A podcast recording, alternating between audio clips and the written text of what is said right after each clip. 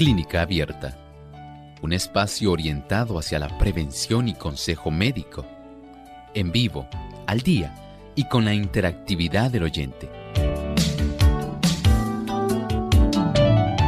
Clínica Abierta, poniendo al doctor a su alcance para un diálogo claro y honesto, porque nos importa su bienestar y salud.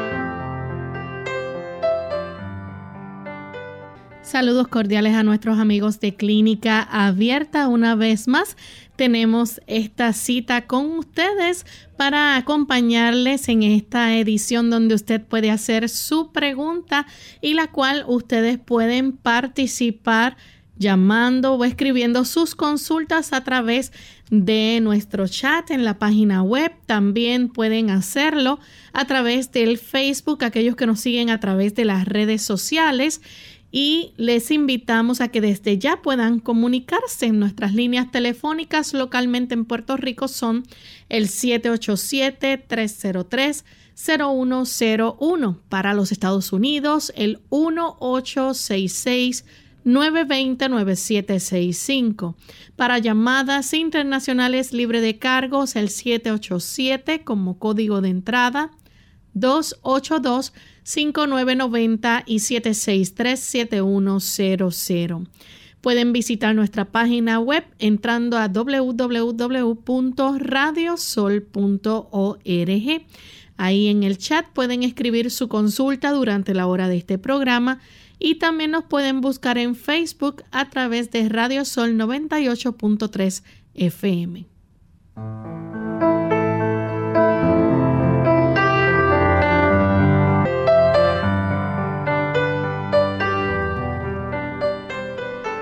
Y nos sentimos muy contentos de tener esta nueva oportunidad para compartir con ustedes en esta edición de preguntas. Y nos acompaña en esta ocasión la doctora Esther García. Saludos doctora, ¿cómo está en el día de hoy? Saludos para ti Lorraine y para todo el personal de Radio Sol, particularmente en esta hora del programa de Clínica Abierta y por supuesto con todos nuestros amigos que nos acompañan, a los cuales deseamos brindarle la ayuda que ellos necesitan. También queremos aprovechar para saludar a todos los amigos que se encuentran en sintonía, conectados ya en nuestro programa y también en especial aquellos que nos escuchan en diferido y también onda corta en el país de Cuba. Así que enviamos gratos saludos a nuestros amigos allá. Pero vamos entonces al siguiente segmento. Además de cuidar tu salud física, cuidamos tu salud mental. Este es el pensamiento saludable en clínica abierta.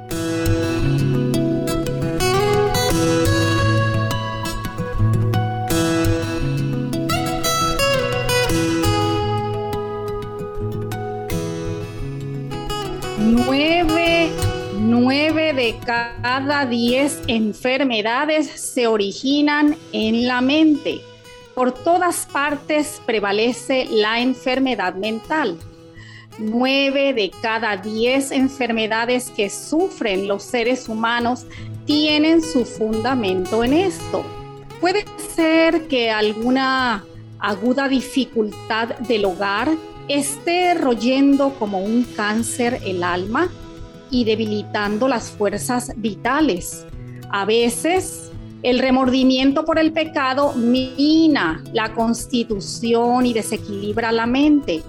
Hay también doctrinas erróneas, como las de un infierno que arde eternamente y el tormento sin fin de los impíos, que al presentar ideas exageradas y distorsionadas del carácter de Dios, han producido el mismo resultado en las mentes sensibles.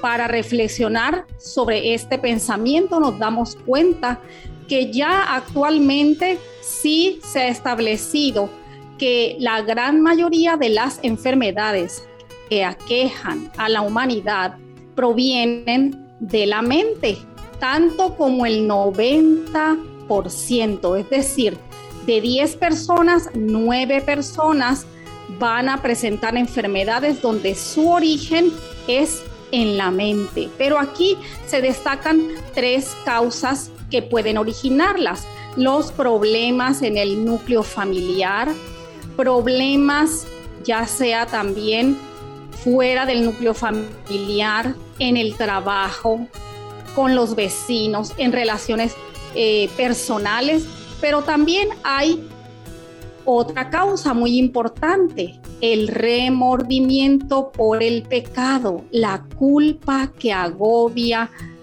impone una gran carga mental que perjudica nuestro cuerpo. Y el último mencionamos que mencionamos es doctrinas erróneas. Cómo hay personas que creen doctrinas falsas, distintas, contrarias a las que están en la palabra de Dios, como un infierno que arde eternamente y un tormento sin fin de los impíos. Esto presenta a un Dios vengativo, a un Dios inmisericordia, a un Dios iracundo.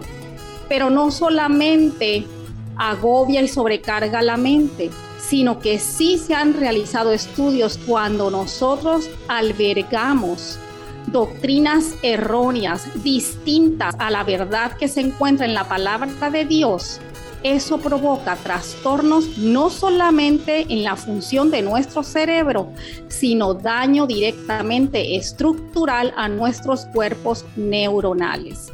Así que les instamos para que creamos en la palabra de Dios y podamos entonces con su ayuda, mantener relaciones saludables y de confianza en Él para tener cuerpo sano y mente sana. Gracias doctora por compartir con nosotros el pensamiento saludable de hoy. Vamos en esta hora entonces de inmediato a recibir las llamadas de nuestros amigos. Tenemos listos algunos ya vía telefónica. Les recordamos que nuestras líneas están disponibles. Pueden ir comunicándose a los teléfonos que mencionamos en la introducción para que alcance el tiempo y puedan hacer sus consultas. Nuestra primera llamada la hace Carmen. Ella se comunica desde Carolina, Puerto Rico. Adelante con la pregunta, Carmen. Buenos días, ¿cómo están? Muy bien, bienvenida. Muy bien, gracias a Dios. Ajá, bien, bueno, yo soy cuñada de Pedro López Pastor. Bienvenida, hermana. Adelante con su pregunta. Está bien, mira, es que en la pierna derecha donde tengo los, los dedos de los pies, tengo mucho, pero que mucho, como un calambre y, y ardor, y ardor, pero es en los dedos. Y, o sea, y me paro y entonces puedo caminar y yo no sé ni qué, pero me da un ardor bien molesto en los cinco dedos o los cuatro que tenemos adelante o los cinco, me da mucho ardor. A ver qué ustedes me aconsejan. Sí, Muchas gracias por su pregunta. Cuando hay un tipo de síntomas donde presenta dolor, pero este dolor es, de una característica ardoroso o molestia ardorosa. Esto nos está hablando más bien de una implicación de problemas con la irrigación a las terminaciones y filamentos nerviosos de esas eh, deditos de los pies. Así que es importante que usted verifique sus niveles, por ejemplo, de azúcar en la sangre, pacientes que tienen elevaciones de glucosa en la sangre o que son diabéticos, es más factible que puedan desarrollar problemas de neuropatías, donde no hay una irrigación adecuada a esos diminutos capilares que irrigan esos tejidos de nuestras extremidades distales y puede entonces presentarse esa molestia, ese calambre o adormecimiento muchas veces también hormigueo, pero en otras ocasiones puede ser por causa de eh, condiciones también como de hipertensión arterial, donde se va dañando, se va alterando esa eh, circulación y a la vez problemas que son de deficiencia circulatoria. Es importante entonces verificar cómo están sus niveles de glucosa en la sangre, cómo están las cifras de su presión arterial y también realizar a la vez estudios para poder detectar si hay compromiso de su circulación tanto arterial como venosa. Puede haber insuficiencia venosa, puede haber trastornos donde hay depósitos de ateroma en las arterias y se reduce ese calibre vascular, disminuyendo el riego sanguíneo y por lo tanto el oxígeno. Hay trastornos también de deficiencias de minerales deficiencias de calcio, deficiencias de magnesio, que también pueden producir este tipo de molestia. A la vez, problemas de eh, falta de actividad física regular, que usted esté o mucho tiempo de pie o mucho tiempo sentada, contribuye para generar este tipo de síntomas como el que usted está presentando. Bien, la siguiente consulta la hace en este momento Virginia, ella nos llama de Vieques, Puerto Rico. Adelante con la pregunta, Virginia. Ajá. Buenos días y Dios le bendiga. Buen día, Virginia. Amén, igual. Ajá, mire, mi, problema mi problema es eh, que fui operada de la vesícula. Salí con el páncreas y el hígado inflamado. Eh, me dieron un tratamiento el cual el páncreas ya salió bien, pero todavía tengo el hígado inflamado. Y quisiera saber a ver qué me podía recomendar, algún remedio que yo pueda ayudar a limpiarme el hígado. Muchas gracias, que Dios le bendiga. Amén, igualmente. Muchas gracias por su pregunta. Sí, es importante cuando hay eh, análisis de la sangre o estudios sonográficos o también eh, estudios computarizados o de imágenes de resonancia magnética donde se reporta y se revela que hay una inflamación de esta glándula hepática. Y hay muchas causas, problemas, por ejemplo, como de donde hay un descontrol en los lípidos en la sangre, especialmente los triglicéridos, donde el exceso, el hígado no los puede manejar y entonces va a generar un acúmulo de eh, ácidos grasos ahí en el hígado. Otras causas también son infecciosas, donde puede ocurrir eh, infecciones virales, por ejemplo, como de hepatitis A, B o C, que se debe de descartar en análisis de sangre para verificar si está reactivo o no reactiva a estas infecciones. El sobrepeso es otro también trastorno metabólico que va a provocar depósitos de grasa y permitir que entonces contribuir a que ese hígado, esa glándula se inflame. El también consumir eh, bebidas alcohólicas, alcohol, vino, cerveza, bebidas fermentadas. Esto va a contribuir para que el hígado cree lo que se le llama una esteatosis hepática no alcohólica. Cuando estas condiciones que hemos mencionado no se tratan a tiempo, esto, además de provocar inflamación crónica, va a estar contribuyendo a que a largo plazo entonces se vayan deteriorando las unidades funcionales del hígado que son los hepatocitos. Y va a contribuir a que se eleven las enzimas hepáticas, donde se reportan en los análisis de la función hepática como las enzimas transaminasas. Así que esto a la larga puede contribuir a que entonces sí se establezca una condición de deterioro del hígado como es la cirrosis y aún más adelante cuando estas células se dañan por completo, puede provocar lamentablemente una alteración anómala de esas células hepatocitos y producir cáncer. Así que está usted en una etapa temprana donde hay inflamación. Lo importante es que hay que determinar cuál es la causa hay otro tipo de parásitos también que pueden incursionar dentro de la glándula y es importante determinar cuál es para tratarla directamente.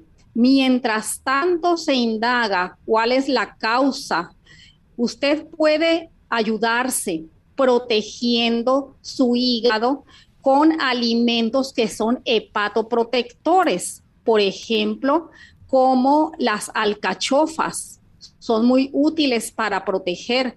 Plantas como el diente de león, plantas como el cardo lechero, son muy útiles para eh, ejercer ese efecto hepatoprotector y poder así disminuir esa inflamación de su hígado.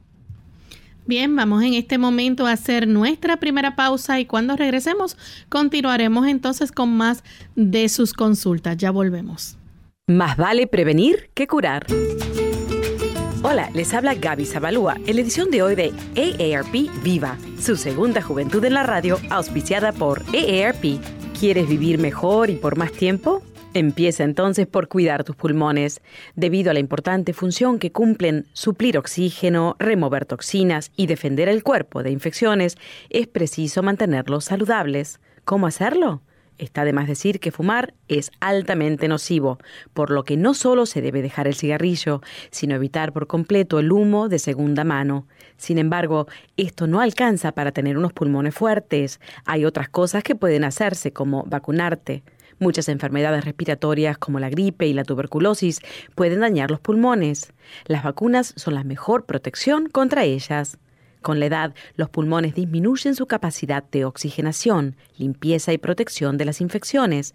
Mantenerlos sanos con ejercicios cardiovasculares tres veces por semana o tomando un multivitamínico con magnesio y vitamina C es muy importante. Además, aléjate de lugares contaminados. Si no es posible, intenta respirar siempre por la nariz, porque los vellos de las fosas nasales filtran las partículas nocivas de pinturas, gasolina y polvillo. El patrocinio de AARP hace posible nuestro programa. Para obtener más información, visita aarpsegundajuventud.org oblicua viva.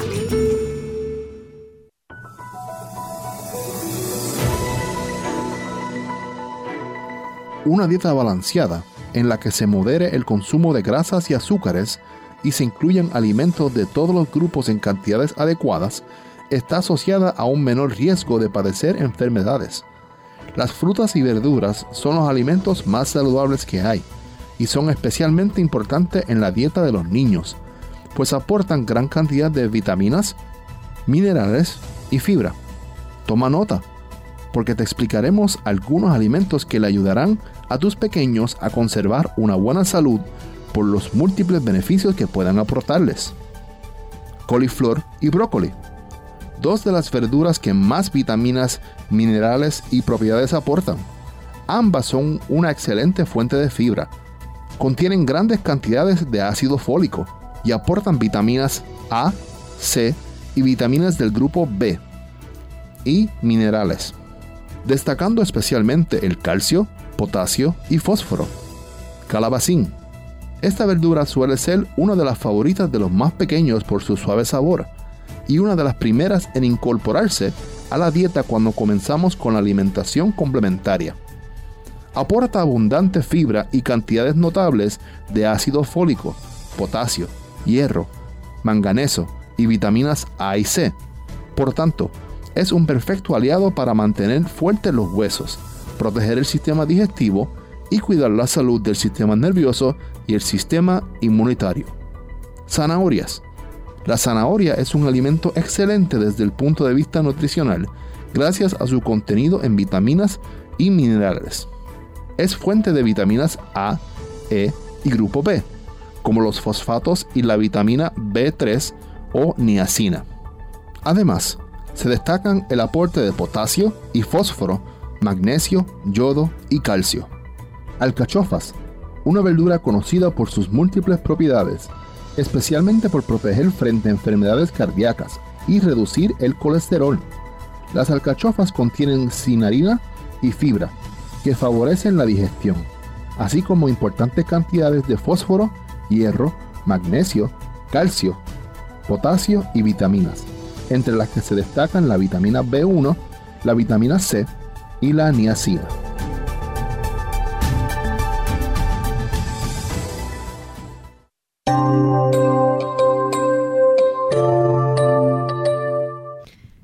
Estamos de vuelta en Clínica Abierta, amigos. Hoy compartiendo con ustedes y con la doctora Esther García, contestando sus preguntas. Tenemos en línea telefónica doctora a Ginette. Ella nos llama desde los Estados Unidos. Escuchamos la pregunta de Ginette. Muy buenas, muy, muy buenos días. Este, buenos días. Yo, para, nos, para mí es bien temprano, son apenas las 8 de la mañana. Estoy desde, desde el estado de Seattle este, mi pregunta es, yo tengo 50 años de edad. Este, he hecho un cambio completo de mi alimentación y todo eso, pero he notado últimamente, yo digo que un el, los el últimos tres cuatro meses más o menos todo se me olvida. Este, hay veces que estoy haciendo algo y ya unos 10, 15 minutos después ya no me acuerdo no me acuerdo qué fue lo que acabo de hacer. Este a veces me preocupa este no sé si habrá algo que me pueda ayudar. Claro que sí, claro que sí, eh, eh, amiga Ginette, tenemos algo para ayudarle en este aspecto usted tiene una edad mediana y pueden algunas personas estar presentando ya este tipo de síntomas que ellas mismas se dan cuenta y claro que sí es preocupante. Así que una de las primeras cosas que usted debe de considerar es de activar su circulación. Recuerde que es importante que esos cuerpos neuronales, toda esa actividad electroquímica en nuestro cerebro, es imprescindible que haya una buena oxigenación, buen aporte de nutrientes para que esos núcleos como el hipocampo, que es el de la memoria, pueda estar bien nutrido. Así que con una buena alimentación donde usted pueda incluir buen aporte de vitaminas, la vitamina E es esencial para nuestro cerebro. Eh, para que pueda entonces construirse el principal motor del cerebro, que es la acetilcolina, también la vitamina B1, la tiamina, la B6, piridoxina, la B12, importantísimas. Así que es importante que usted tenga una buena alimentación integral, donde esos cereales sean integrales que le puedan aportar no solamente vitaminas del complejo B, sino además minerales importantes para nuestro cerebro. Eh, la actividad física es importante porque, como le mencioné, ayuda para que esos nutrientes puedan llegar al cerebro y a la vez esa carga a través de la circulación del oxígeno y usted pueda tener una mente clara y funcionando ese estado cognitivo en un nivel óptimo. Además de eso, es importante que usted pueda tener un descanso reparador. Mientras usted esté acostándose a altas horas de la noche, usted no le va a dar oportunidad para que su cerebro pueda reparar y repolarizarse. Así que es importante en esas horas, cuatro horas antes de la medianoche, que usted decida y realice en su agenda los cambios pertinentes para por lo menos a más tardar ya a las nueve y media o diez de la noche usted esté tomando su sueño. El que usted pueda estar trasnochándose, eso va a haber un desgaste de nuestro sistema nervioso y va entonces a tener una pérdida de la función mental al día siguiente. Es importante también que usted ingiera agua abundante. Deje el café. El café es uno de los ingredientes que más influyen en el deterioro de nuestras neuronas. Las destruye literalmente. Así que es importante que elimine no solamente el café, sino todas aquellas bebidas o productos cafeinados como lo es el chocolate, los refrescos de colas, el té rojo, el té verde, el té negro. Este tipo de sustancias producen mucho deterioro mental. Es importante también que usted pueda ejercitar su, mente de cómo, de qué manera. Una de las más importantes que debe de considerar es el estudio de la palabra de Dios, el que usted se eh, imponga el memorizar diferentes versículos cada día bíblicos. También le ayuda para activar esa circulación las plantas, por ejemplo, como el ginkgo biloba, los ácidos grasos que ayudan para que esas membranas neuronales estén más flexibles y pueda haber ese intercambio electroquímico de una manera mucho mejor, como lo son los omega 3. El usted mantener los niveles de glucosa estables en sangre, si es diabética, trate de mantener esos niveles estables, controlados. Si es hipertenso, también recuérdese que esa microcirculación en el cerebro, si no se controlan bien las cifras de la presión arterial, va provocando pequeñas infartos que se le llaman infartos isquémicos transitorios, son microscópicos y todo esto va contribuyendo para que esa masa encefálica, toda esa, esa materia gris vaya reduciéndose literalmente. Por lo tanto, usted se va a ayudar con esa administración de esos ácidos grasos saludables que usted los encuentra en las semillas de linaza, los encuentra en las semillas de chía en las nueces crudas, sin tostar, sin sal, como lo son las avellanas, las nueces de pacanas, las nueces de nogal, las almendras, que a la vez también le van a proveer un buen aporte de vitamina E y que usted pueda tener una lucidez y evitar que ese deterioro siga progresando. Hay otros ácidos grasos como son las fosfatidil colinas o fosfatidilcerina también son esenciales para que usted pueda maximizar su memoria. Bien, la siguiente consulta que tenemos la hace Manuel de San Juan, Puerto Rico. Adelante, Manuel. Buenos días. Buen día. Buen día. Buenos días, para que la doctora me pueda ayudar. Yo tomo una pastilla que se llama Tansolid, pero al principio daba unos mareitos, pero ahora siento como un poquito, después de tiempo, en, lo, en el oído derecho, me dan como unos mareitos, pero me dan cuando, te, estoy acostado o algo, pero mientras estoy de pie, Perdone. me Se, se, disculpe, es que está entrecortada su voz y no escuché adecuadamente el nombre del medicamento que usted está tomando. Tamsulosin. Tamsulicin se llama. Ah, tamsulosin. Sí, para para Tamsulosin.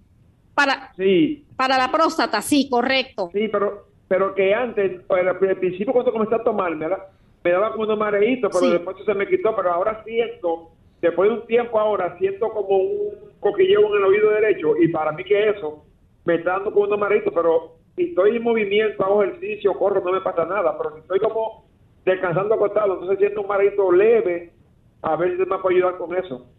Sí, bien, a usted. Sí, hay medicamentos que, como todo, eh, producen sus efectos secundarios, efectos adversos. En unos pacientes pueden provocar eh, algunos, en otros ninguno, en otros en mayor proporción que otros, eso lo sabemos. Ahora, si usted está notando ese cambio desde que usted está administrándose ese medicamento, sí debe de hacérselo notar a su médico para descartar si se debe a causa del medicamento en sí o que usted esté desarrollando alguna otra condición auditiva.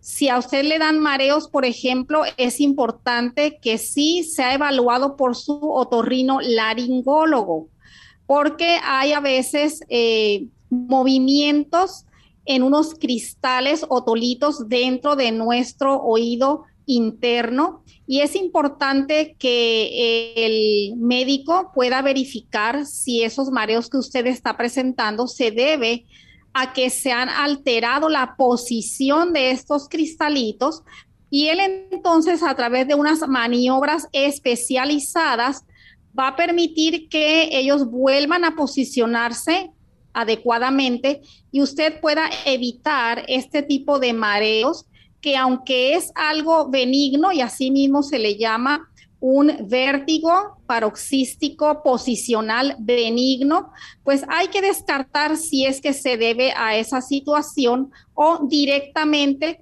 por el medicamento que usted se está administrando, ya que si usted lo relaciona desde la inicio la administración al desarrollo al mismo tiempo de esto, pues es importante descartarlo. Por otro lado, eh, los varones, pues después de los 40 años de edad, claro que esa glándula prostática tiende a recrecerse. Ese es un crecimiento que es agrandamiento o hipertrofia prostática que es benigna también. Pero si usted, por ejemplo, es una persona sedentaria, debe de incluir en su agenda diaria el realizar ejercicio moderado, regular, para que usted pueda permitir mayor afluencia de circulación y esa próstata eh, evite el que se siga hipertrofiando.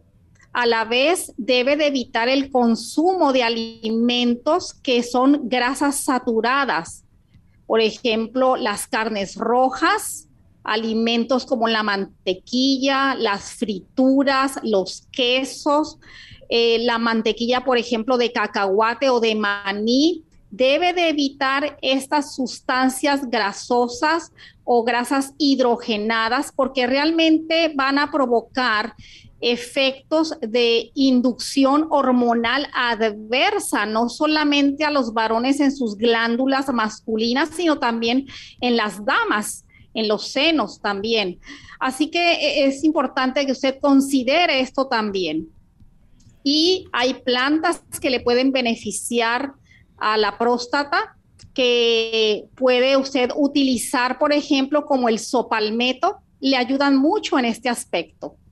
Bien, vamos en esta hora a hacer nuestra segunda y última pausa y cuando regresemos continuaremos entonces contestando más consultas.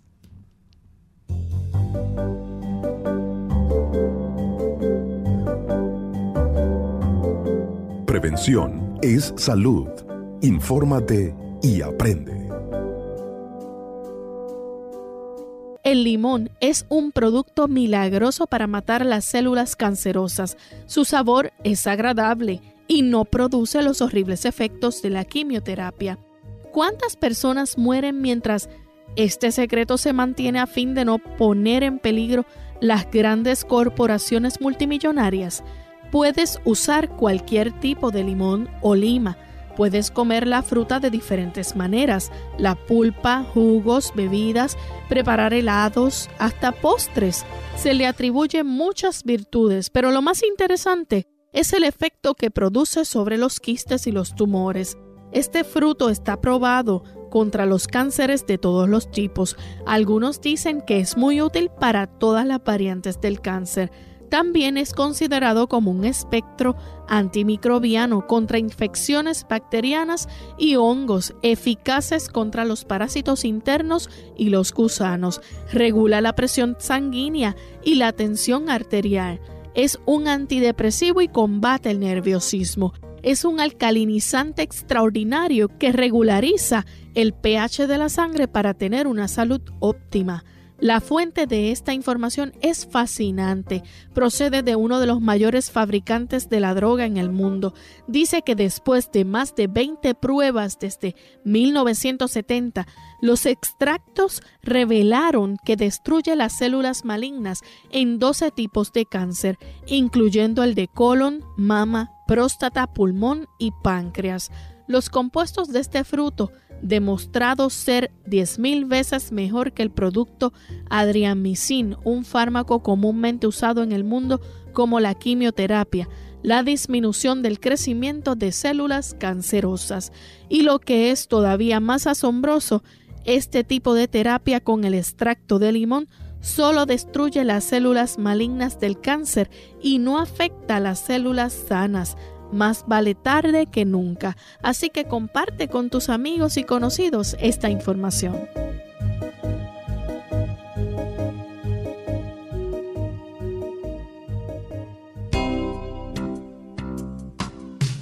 Mucho antes de sentir sed, la deshidratación se manifiesta en forma de cansancio. Tome un vaso de agua en ayunas al no más levantarse de la cama y evite el café y los refrescos de cola que son diuréticos que le pueden dejar deshidratado. Además, evite las bebidas azucaradas. Nada como el agua pura, preferentemente entre comidas, para mantenerse en plena forma. Unidos con un propósito, tu bienestar y salud. Es el momento de hacer tu pregunta llamando al 787 303-0101 para Puerto Rico, Estados Unidos 1866-920-9765 y llamadas internacionales al 787-763-7100 o al 787-282-5990. Clínica Abierta, trabajando para ti. Clínica Abierta. Ya estamos de vuelta en Clínica Abierta, amigos, y continuamos contestando sus consultas. En esta ocasión tenemos a Ariel de San Juan. Bienvenido. Gracias, buen día. Mire, es aconsejable utilizar las gotas que venden en las farmacias para este, eliminar el rojo de los ojos. Gracias. Sí. Sí hay gotas que se venden eh, sobre el counter, así se dice, en el estante, que no se requiere de receta cuando la persona tiene molestias por su ojo que está irritado y se manifiesta con un enrojecimiento o hiperemia de la conjuntiva ocular. Y muchas veces esto se debe a los contaminantes ambientales, puede deberse también resequedad ocular. Así que pues recurren para que no se vea una forma dramática el ojo enrojecido a utilizar este tipo de gotas porque tienen ingredientes que básicamente son vasoconstrictores, es decir, reducen el calibre de esos vasos sanguíneos y va a reducir ese aspecto enrojecido que también ocurre en aquellas personas que ya han generado un desarrollo de tejido, ya sea en el ángulo interno o externo de la conjuntiva que se llama pingüécula. Y es debido a lo que mencionamos, a una irritación constante por agentes ambientales, el humo, el polvo, eh,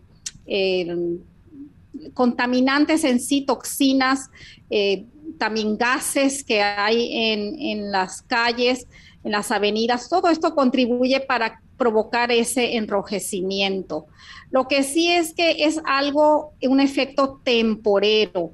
Hay que verificar cuál es la causa, si es ambiental en el sitio donde usted se desenvuelve, pues es un tanto difícil controlarlo. Pero si es, por ejemplo, que usted está reduciendo su secreción lagrimal, donde ya se ha producido el síndrome del ojo seco, esto usted eh, puede acudir a su oftalmólogo y entonces él le va a hacer unas pruebas y verificar si es que en realidad eso está ocurriendo.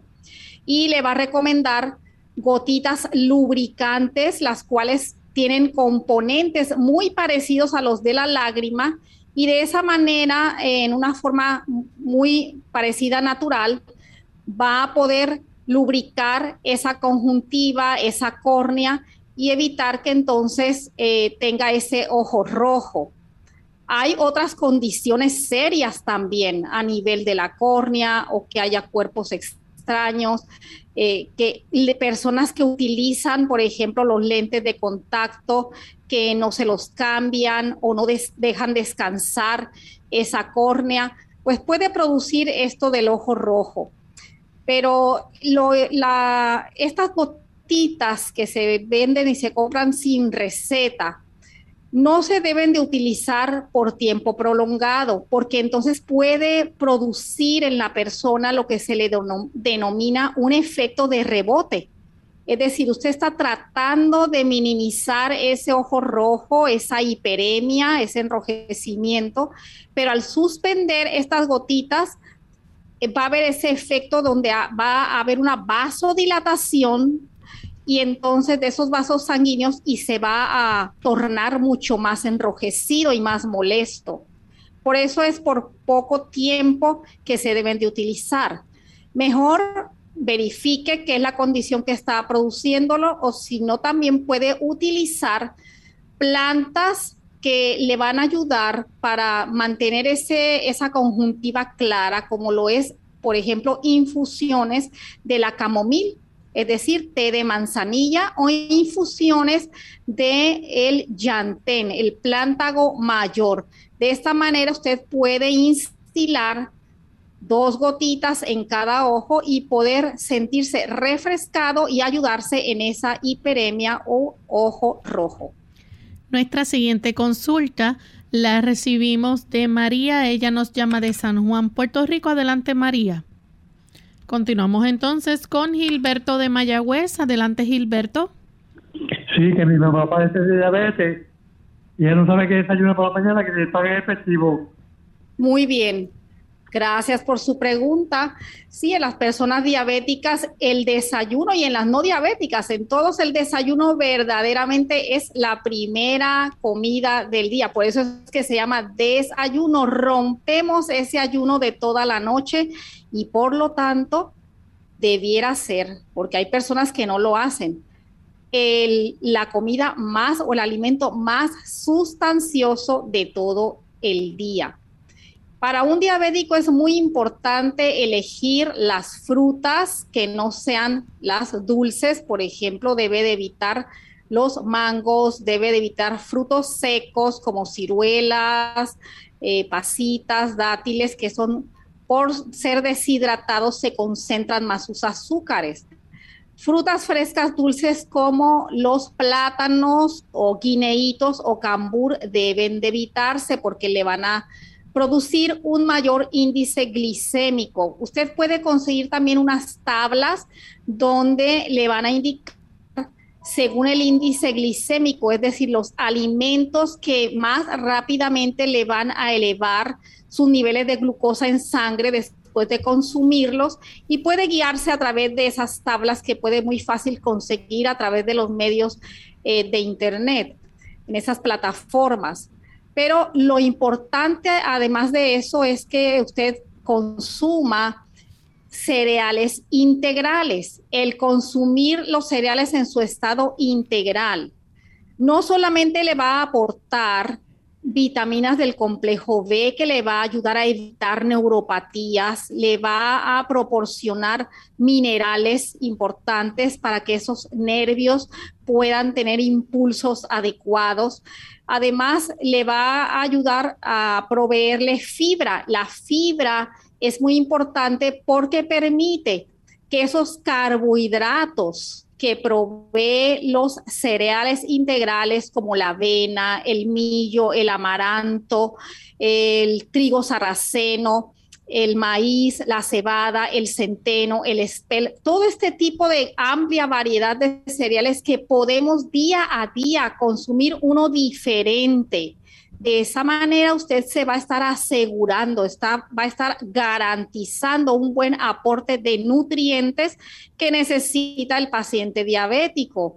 Y de esta forma, al tener esas fibras, tanto solubles como insolubles, usted va a permitir que esos carbohidratos no se disparen en sangre de una forma elevada, sino que se van a liberar de una manera lenta, progresiva y va a evitar que así eh, ese tipo de desayuno pueda entonces eh, mantener sus niveles de glucosa estables durante las 24 horas. Así que no solamente eh, incluya cereales, su fruta fresca, sus cereales integrales, es importante que los ah, acompañe con semillas, semillas, por ejemplo, nueces, crudas, que no estén tostadas, que no estén saladas y este tipo de ni azucaradas, o sea, dulces tampoco, por supuesto. Y este tipo de nueces o semillas eh, tienen ácidos grasos, son altos en vitamina E, en antioxidantes y que le van a, también a ayudar a proveerle ese efecto de saciedad, de tal manera que el paciente diabético mantenga esos niveles estables. Recuerden que el diabético, los niveles de azúcar, de glucosa que se elevan drásticamente durante el día o se disminuyen, esto es lo que causa más daño a las terminaciones nerviosas, a su circulación, a sus tejidos. Y acompañarlo también su desayuno con una rebanada de pan que sea completamente integral.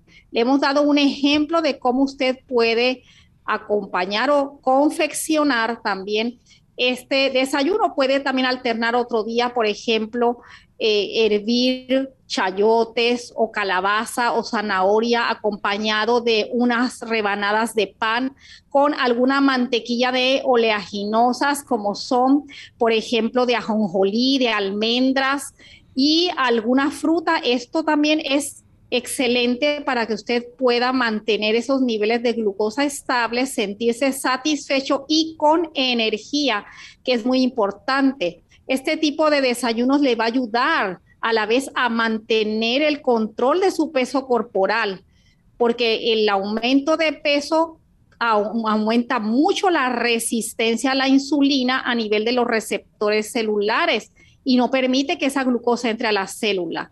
Así que continúe entonces con esas recomendaciones para que pueda tener niveles de glucosa estables las 24 horas del día.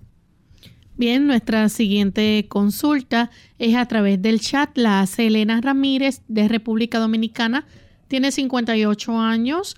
En un hemograma el recuento diferencial es neutrófilos 29, el rango entre 40.0 a 75.0 y linfocitos 56, el rango esperado 16.60 a 46. No tiene tiroides, tiene artrosis cervical y ostopenia en caderas. ¿Qué significa esto? Sí, ese contagio de células sanguíneas, lo que está aquí revelando es una alteración en ese diferencial de un aumento de los linfocitos. No nos mencionó cómo están esos glóbulos blancos, posiblemente estén quizás un poco elevados, a veces no necesariamente, pero eh, no es de preocuparse si ella no manifestó ningún tipo de síntoma. El cuerpo eh, eh, combate y está activo nuestro sistema inmunitario constantemente y constantemente estamos expuestos a agresores externos como son los gérmenes, tanto virus como bacterias, como hongos, toxinas, contaminantes, de tal manera que cuando se hace ese contaje eh, de células sanguíneas o biometría hemática, vamos a muchas veces notar alteraciones de elevaciones o disminuciones y eso indica que usted tiene ese sistema muy activo, está luchando. Usted si no tuvo síntomas, significa que se combatió ese agente invasor, usted ni cuenta se dio, pero ocurrió ese embate y su cuerpo lo libró y no tuvo ningún tipo de síntoma. La próxima consulta la hace Patty desde los Estados Unidos. Ella pregunta Dice que padece de dolor en la parte derecha superior del abdomen y cuando el dolor es muy agudo molesta todo el cuadrante y la espalda. Le han hecho muchos exámenes de eh, hígado, páncreas, etcétera, un ultrasonido, MRI y gracias a Dios no han encontrado nada. ¿Qué puede hacer para aliviar esta molestia dolorosa? Últimamente el dolor es punzante, dice. Sí, bien, ya ella ha mencionado que le han hecho estudios exhaustivamente donde no encuentran alteración en sus órganos internos que muy particularmente en esta área donde está el hígado, está la vesícula, parte del páncreas, parte del duodeno, la primera porción de nuestro intestino delgado. Hay que verificar también con una endoscopía o gastroscopía cómo están esas membranas internas, no solamente de su cámara gástrica, sino de esa primera porción del intestino delgado que es el duodeno, para ver si es que hay alguna inflamación en esa área, ya que en los órganos digestivos que mencionó, pues no encuentran nada. Esa molestia, pues muchas veces es importante cuando hay inflamación de la vesícula, pero aparentemente más que se irradia hacia atrás como ella mencionó.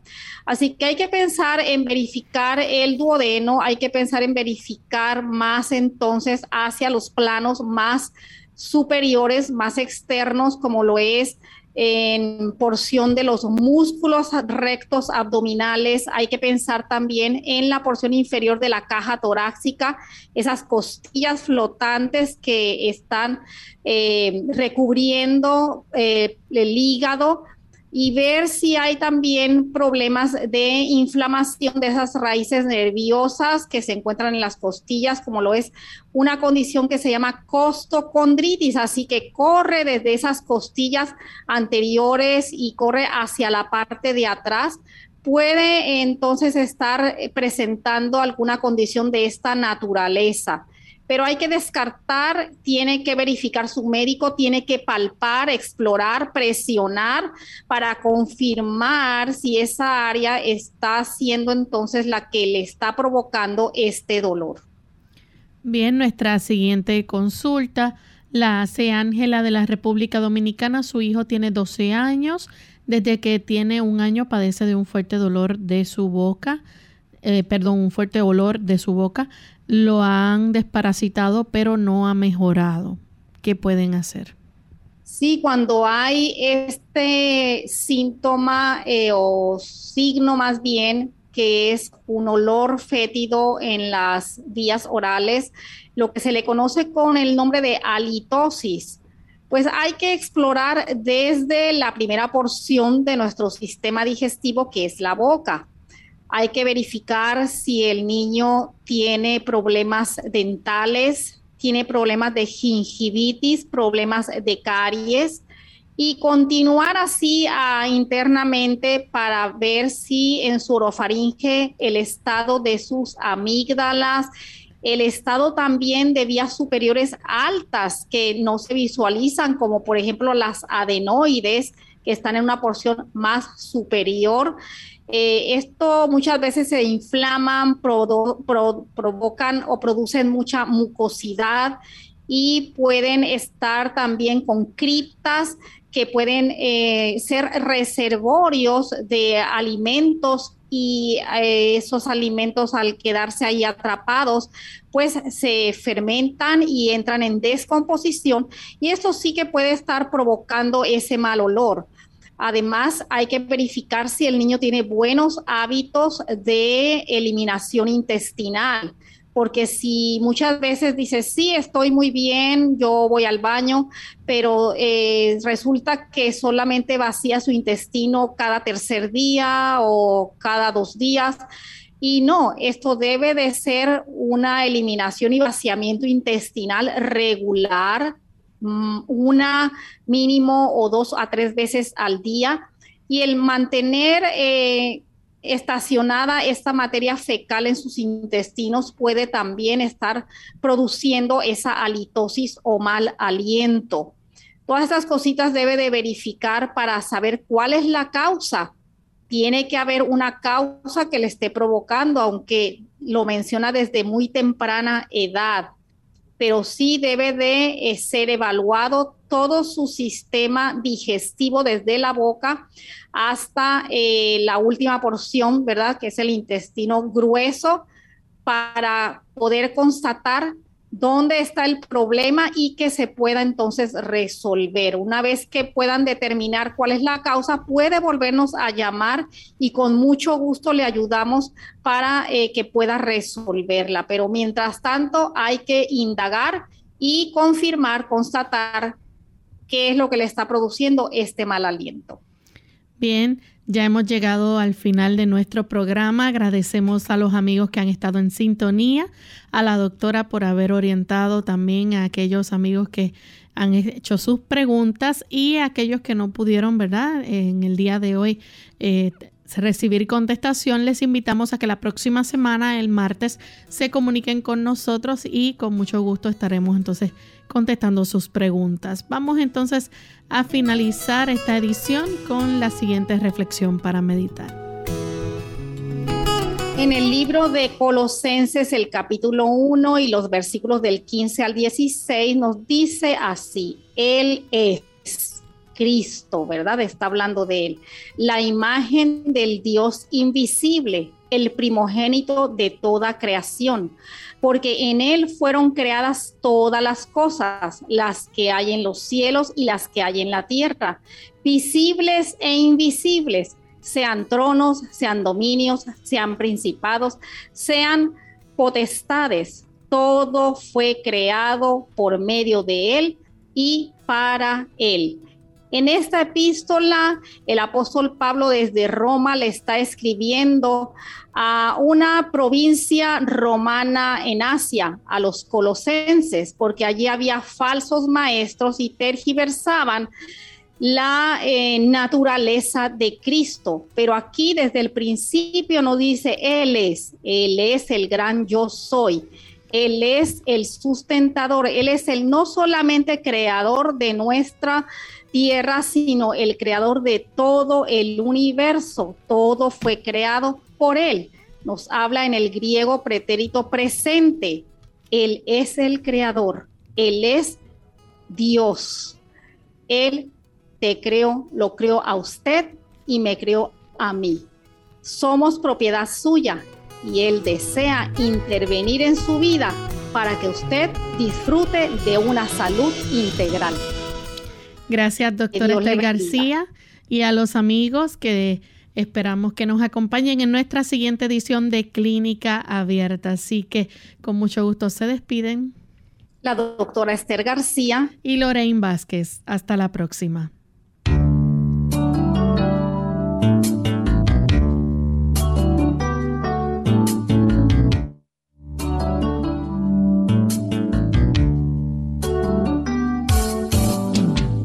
Abierta. No es nuestra intención sustituir el diagnóstico médico.